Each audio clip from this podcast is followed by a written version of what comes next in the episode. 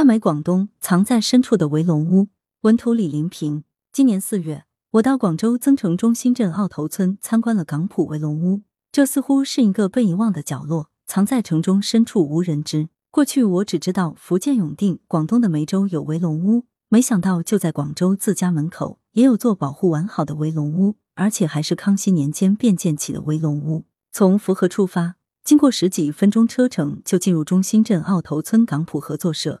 首先进入我眼帘的，便是一座映衬着青山绿水的围屋，构成一幅神秘而绚丽画卷。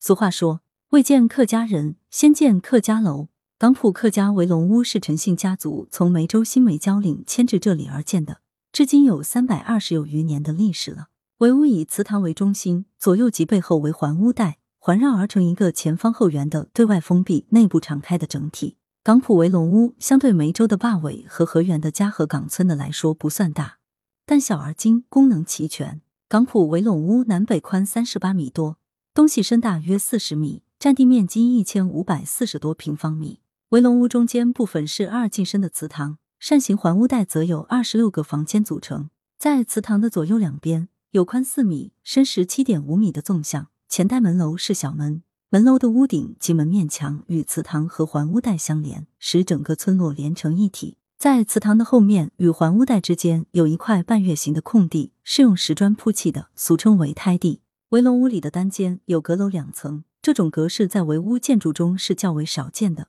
另外，在二层阁楼对应的后墙上设有一个个狭长形射击窗，可用于防御匪贼。这种单间直接设防的围龙屋也不多见。除此之外，港普围龙屋的建筑用料也是比较特别。陈姓家族迁移到这里相对较晚，受资源的限制，他们就地取材，建屋的墙体所用的泥砖是由黄泥与稻壳和草混合制作而成。这样的不仅节约成本，也可以增加泥砖的连接度和粘合度，减少墙体开裂，且冬暖夏凉。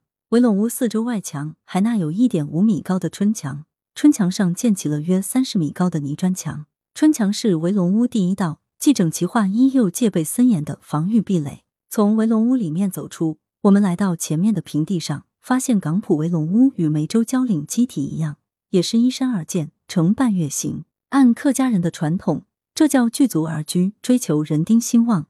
围龙屋的建筑前方后圆的形态，从空中俯瞰像龟背，寓意子孙繁衍兴旺，族人健康长寿。时间轴轮转向二十一世纪，港浦围龙屋虽然已成文物景观。但围龙屋与天地协调统一的哲学理念，一屋一村住房一体的设计智慧，依然是我们今天宝贵的财富来源。羊城晚报羊城派责编易之娜校对李红宇。